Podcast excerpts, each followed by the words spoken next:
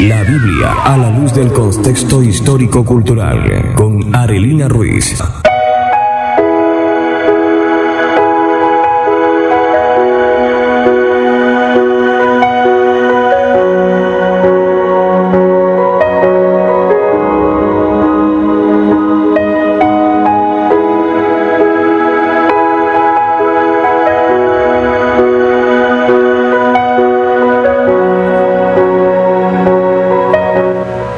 Buenos días a todos nuestros amados oyentes. Chava Shalom para todos ustedes. Adoramos al Eterno en esta mañana, le damos gracias por este hermoso día, que es un día muy significativo porque es el día en que bíblicamente Él reposó, como dice el libro de Génesis. Es el día que Él apartó, que Él santificó. Génesis 2 y este reposo es figura de ese séptimo día, el séptimo milenio, el reinado milenial, donde será el verdadero reposo y donde Yeshua reinará por siempre y reinaremos con él. Esa es la esperanza de todos aquellos que hemos creído en esa obra maravillosa de redención que él hizo en la cruz. Y en esta mañana continuamos acá en su segmento retornando a la senda antigua. Y el tema que estamos tratando tiene que ver con esa figura maravillosas que son la adopción, la asimilación, el convenio. Y estamos estudiando todas esas implicaciones legales o jurídicas que tienen que ver con esto y a la luz de la palabra, porque es necesario comprender cuál fue el propósito de Yeshua cuando Él vino a la tierra a morir en la cruz por cada uno de nosotros. ¿Cuál es el plan del Eterno para todo aquel que deposite su fe en Él? Porque somos salvos por gracia, pero es necesario obedecer para poder ganar las bendiciones que Él promete en su palabra. Y doy una vez más la bienvenida a nuestra hermana Rosalba Amara y a nuestro hermano Ramón Ruiz, que hoy continúan acá en este segmento con nosotros. Un saludo de parte de ellos. Chava Shalom para todos nuestros oyentes, nuestros hermanos, especialmente y los amigos que escuchan esta, este segmento de nuestras lecturas bíblicas y también la, las aclaraciones jurídicas que implican este tema que tratamos en estos tiempos. Shabbat Shalom para todos, bendiciones amados, bendiciones para cada, en cada hogar y que el Eterno en esta mañana maravillosa pueda extender su brazo de salvación para cada uno de aquellos que no le conocen todavía. Y un saludo en esta mañana para nuestra hermana Giovanna Amara, quien está al pendiente y nos manda un mensaje por acá diciendo, el tiempo se ha cumplido y el reino de Dios se ha acercado. Arrepentíos y creed en el Evangelio. Marcos 1.15. Shabbat Shalom en sintonía y en victoria. Que el Eterno bendiga a nuestra amada hermana Giovanna. Y hoy unas felicitaciones muy especiales para nuestra amada hermana Ileana, quien estuvo de cumpleaños un año más de vida que el Eterno le ha dado y hoy le damos gracias por ese año de vida y deseamos todas las bendiciones de Él sobre la vida de nuestra hermana Ileana y también de nuestra hermana Jolie, quien también arribó a un año más de vida. Que el Eterno bendiga sus vidas en esta mañana. Y continuando con nuestro segmento, dice Jeremías en nuestro texto lema, Jeremías 6:16. Así dijo Jehová, paraos en los caminos, mirad y preguntad por las sendas antiguas, cuál sea el buen camino. Andad por él y hallaréis descanso para vuestra alma. Mas dijeron, no andaremos. Nos damos cuenta que el profeta Jeremías tenía una misión y era hacer que el pueblo retornara a la senda antigua, que retornaran a la obediencia, a esas sendas de misericordia y verdad, como dice el Salmo 25.10. Recordemos que en Deuteronomio 30, Él les dijo, he puesto delante de ti hoy la vida y la muerte. Ellos tenían allí la capacidad de elegir. Y como siempre, el hombre ha buscado apartarse de Dios y ha elegido el camino incorrecto. Pero bueno, amados, hoy queremos presentar ese camino maravilloso que se llama Yeshua, que murió en la cruz y a través del cual hemos recibido la adopción. Recordamos entonces que la adopción es el derecho legal que, que se le confiere a los hijos que han sido adoptados por alguien. En este particular estamos hablando de esta persona que nos adoptó, es nada más y nada menos que el Dios de Israel, el Elohim de Israel. Y hoy queremos continuar porque esta es una de las doctrinas principales, básicas, fundamentales de la fe. Y vamos a iniciar donde quedamos la semana pasada. Voy a pedirle a nuestra hermana amada Rosalba que inicie hoy. Bien, amados. Eh, la semana pasada hablábamos de, un dentro del tema de la adopción de un aspecto muy importante con respecto a Juan 1.12. Dice que a los que creen, a los que, a los que les recibieron, les dio la potestad de ser hechos hijos de, de Adonai, hijos del Eterno. Cuando hablamos de ser hechos, nos dice, porque ya hemos sido creados, ¿verdad? Pero aquí está hablando de un nuevo nacimiento, como ya les dije anteriormente. Vamos a revisar Santiago 1.18 y dice la escritura así de esta manera. Él, es decir, el Eterno, de su voluntad nos hizo nacer por la palabra de verdad para que seamos primicias de sus criaturas.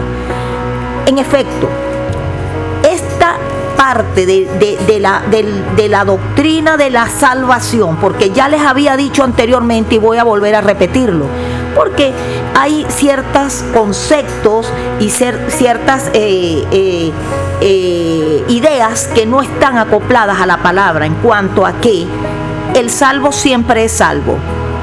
Y no, el proyecto de salvación es eterno porque eso viene de parte de, Dios, viene de Elohim. No lo hemos hecho nin- ninguno de, ningún ser humano puede salvar a nadie. Y dentro de las doctrinas de la salvación está la redención, está la propiciación, está la adopción, la regeneración, la justificación y la santificación. Esas seis, esos seis conceptos solo los puede hacer el Eterno en nosotros. Pero ¿qué implica esto? Que nosotros tenemos que hacer dos cosas que son sine qua non para poder accesar al plan de salvación. Y lo primero que tengo que hacer es creer. Porque si no creo, sencillamente no puedo eh, alcanzar la misericordia. Y luego debo arrepentirme. Entonces, cuando digo que creo, entonces estoy creyendo, estoy confiando y estoy obedeciendo. Y allí entonces puedo tener acceso a esa salvación gratuita, porque es por fe, no por, por obras, que el Eterno nos brindó a través del sacrificio de Yeshua. y es lo que permite justamente que tú seas adoptado. Porque si tú no das ese paso de fe, no hay manera de que tú entres dentro de la adopción, porque no eres hecho hijo de Él que no lo confieses y creas. Entonces tenemos que hacer, o sea, queda de nuestra parte hacer lo que el hombre debe hacer, que es tener fe y arrepentirse. No es que yo no voy a hacer nada para ser adoptado. Si tengo que hacer, debo creer y debo arrepentirme. Y así como creo, entonces allí es que entra ese proceso. O sea, tengo que aceptar eso. Como persona, si voy a ser adoptado, debo aceptar eso. Es la única manera de que yo pueda asimilarme, de que yo pueda entrar a la nación y ser parte del pueblo de Adonai, de del pueblo de Israel.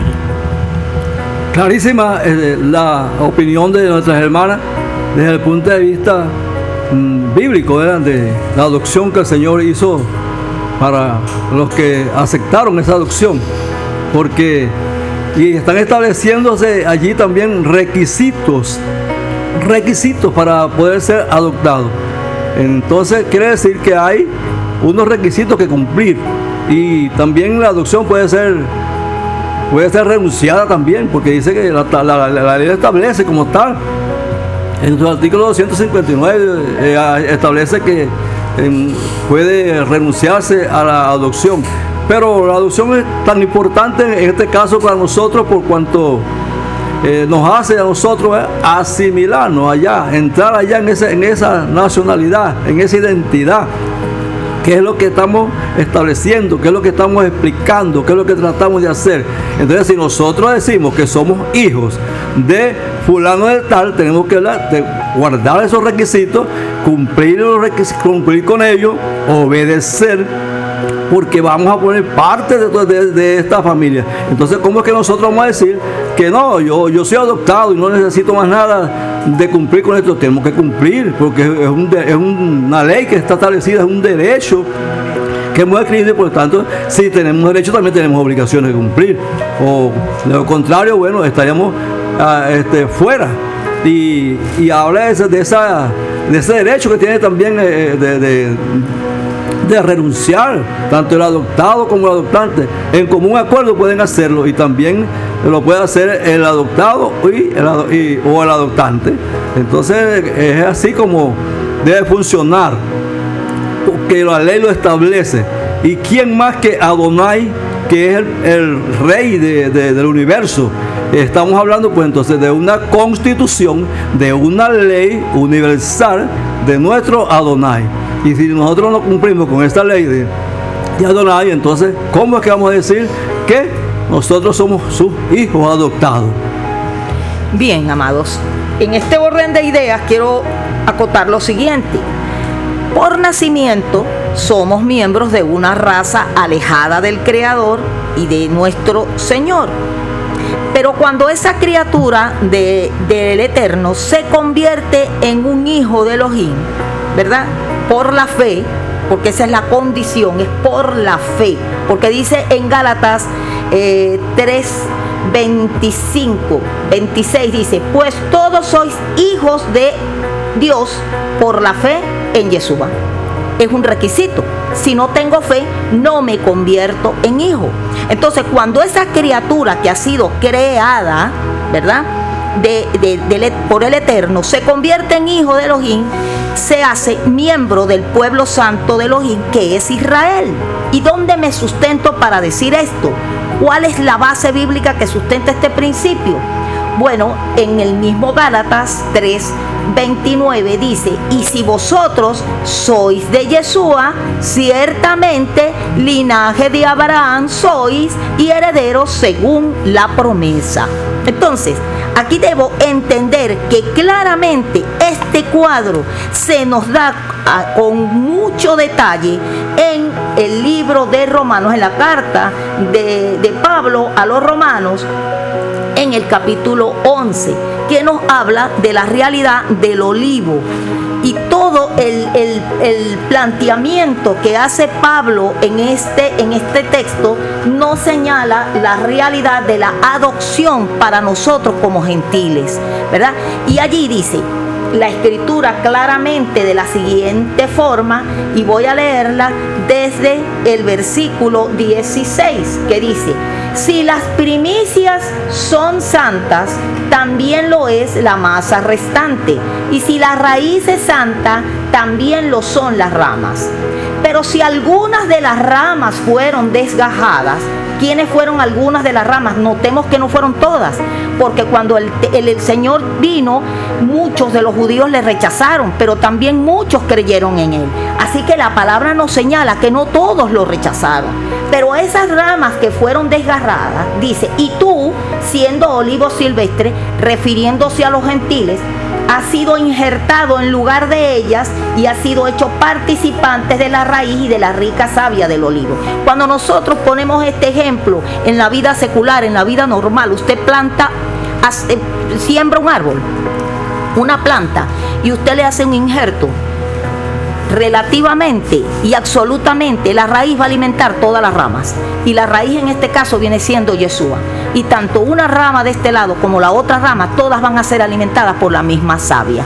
Así que ese es el, gran concepto de reunificación. ¿Por qué? Porque al tú asimilarte al pueblo de Israel, porque estás injertado en el olivo natural que es Israel y el olivo silvestre somos nosotros los gentiles. En este caso entonces, allí está la unificación porque somos alimentados por una misma raíz que nos nutre con una misma savia, que viene siendo una misma ley, tendrían tanto pueblo de Israel, eh, judíos, como pueblo de Israel o gentiles, porque vamos a ser injertados en el lado de la tribu de Israel, de la casa de Israel, porque fueron, fueron las tribus perdidas que se paganizaron y se volvieron gentiles, porque no regresaron nunca más al camino o a la verdad, a la casa del Padre.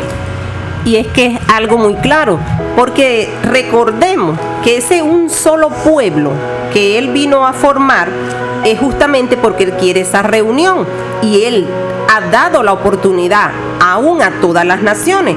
Miren lo que Pablo dice en Romanos 16. En, el, voy a leerlo desde el verso 25 al 26. Y al que puede fortaleceros según mi evangelio y la predicación de Jesucristo, según la revelación del misterio que se ha manifestado oculto desde tiempos eternos, pero se ha manifestado ahora y que por las escrituras de los profetas, según el mandamiento del Dios eterno, se ha dado a conocer a todas las naciones para que obedezcan a la fe. Y Pablo está hablando de obedecer a la fe. Y ya nosotros anteriormente hemos hablado aquí qué significa obedecer a la fe, a qué cosa había que obedecer. O sea, que hay que obedecer a algo. Aquí es claro. Entonces nos damos cuenta que la obediencia es algo necesario. Y vean que aclara bien a todas las naciones para que obedezcan a la fe. A través de Yeshua se abrió ese panorama. Y nosotros a través de esa obra y a través de la obediencia es que vamos a poder formar parte. Es por eso que podemos ser llamados hijos del Eterno, es por eso que podemos ser llamados descendencia de Abraham. Y por eso es que somos también herederos. Necesitamos tener esas características. Sin obediencia no vamos a poder lograr nada. Y eso es algo contundente, porque la misma palabra habla de en dónde está la perseverancia, de, la perseverancia de los santos. Allá en Apocalipsis 14, 12 habla bien claro que es los que guardan los mandamientos. Allí está la perseverancia de los santos, los que guardan los mandamientos de Dios y la fe de Yeshua. O sea que necesitas creer y obedecer. Sin esas dos condiciones, son dos condiciones sin ecuanón. Creer y obedecer van juntas, van de la mano. Y si usted se da cuenta también en Apocalipsis 12, 14, habla bien claro de aquellos de estos tiempos de gran tribulación donde los creyentes van a ser perseguidos y a quién va a perseguir el enemigo.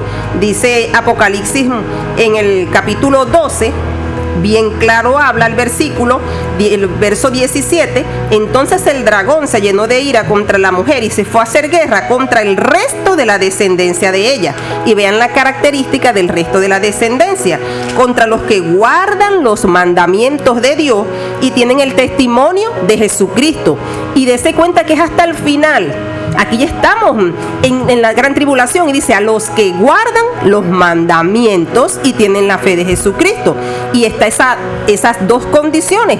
Hay una conjunción allí que las une, dice los mandamientos y la fe. Y cuando hay una conjunción aún matemáticamente, si usted ha estudiado lógica, esto con los ingenieros y todos los que han visto lógica, saben que para que se cumpla la condición en las tablas de verdad, hay ambas condiciones que están deben ser ciertas, deben ser verdad. Entonces se debe cumplir la fe y la obediencia a los mandamientos.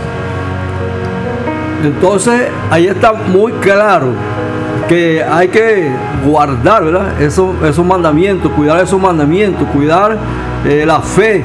Y cuando hablábamos entonces de estas figuras tan precisas, unas figuras tan necesarias, unas figuras tan importantes para el pueblo de Dios, de todos los que hemos aceptado ese, ese nombre, ¿ves? que hemos hecho ese pacto, que hemos hecho ese convenio con nuestro rey, entonces pues debemos guardar los requisitos. Pero el que dice que renuncia puede renunciar, porque aquí jurídicamente en el Código Civil en su artículo 58, el lazo jurídico dice establecido pues por adopción, podrá romperse, ¿ves? pero nunca bajo un término o condición. Y quiere decir entonces que podemos renunciar de legalmente, Y si el que renunció a ese derecho de adopción, entonces no puede disfrutar de los beneficios que establece, a lo que conlleva esto. Esto entonces es, por esto es lo importante de estas figuras jurídicas que estamos tratando y son largas porque tienen mucho, muchas implicaciones. Las figuras jurídicas, esta de adopción, de asimilación y de herencia, son fundamentales. Por esto, bueno, continuamos en este, estas explicaciones. Y en efecto, en el libro de Efesios, capítulo 2, verso 17 y 18, dice así, y vino y anunció las buenas nuevas de paz. Buenas nuevas es traducido como evangelio. O sea que podríamos decir, y vino y anunció el evangelio de paz a vosotros que estabais lejos. ¿Quiénes somos los que estamos estábamos lejanos? Los gentiles que no teníamos participación, no teníamos ciudadanía, que lo dice en el contexto, en el versículo 12 dice, en aquel tiempo estabais sin Cristo, alejados de la ciudadanía de Israel y ajenos a los pactos de la promesa, sin esperanza y sin Dios en el mundo. Estábamos alejados. Entonces dice, y vino y anunció las buenas nuevas de paz a vosotros que estabais lejos y a los que estaban cerca, los que ya pertenecían al pueblo judío, porque por medio de él, los unos y los otros, tenemos entrada por un mismo espíritu al Padre. Estamos viendo, así que ya no somos extranjeros ni advenedizos es decir, intrusos o extraños, sino que somos conciudadanos, es decir, que yo soy ciudadana contigo. ¿verdad? De los santos y de los miembros de la familia del Eterno que viene siendo Israel. Entonces, no existe un evangelio diferente para cada pueblo, amado. Es más, al llegar a Yeshua somos parte de la ciudadanía de Israel. Y aunque estábamos lejos, como ya les dije, fuimos hechos cercanos por la sangre de Yeshua. Y aquí somos miembros de esa familia. Ahora, en primera de Pedro quiero acotar esto porque la hermana acotó algo muy importante que tiene que ver con la obediencia al Evangelio. Y se nos había dicho claramente, no, que no debíamos obedecer sino creer, pero el creer implica obediencia. Y aquí en Primera de Pedro, quiero terminar con este texto, capítulo 4, verso 17 eh, dice, porque es tiempo de que el juicio comience por la casa de Dios. Y si primero comienza por nosotros, ¿cuál será el fin de aquellos que no obedecen al Evangelio de Dios? Entonces, sí, tenemos que estar claros en eso, porque nos hemos creído que siempre nos han dicho, no, ya Yeshua cumplió todo, ya le hizo todo en la cruz, ya cumplió todo por ti, ya tú no tienes nada que hacer, ya él lo cumplió todo por ti. No, déjeme decirle que a usted le toca la obediencia al Padre y a sus mandamientos, y esa es la única manera de demostrar amor. Él dijo bien claro, si me amáis, guardad mis mandamientos. Es una condición. Bueno, en esta mañana, chava chalón para todos ustedes. Les esperamos el próximo sábado y que el Eterno les bendiga y pueda iluminar las mentes y los corazones de todos aquellos que están oyendo hoy la palabra y que puedan comprender que es necesario venir a Él. Chava chalón. ¿Quién soy yo para señalar a aquel que ha caído?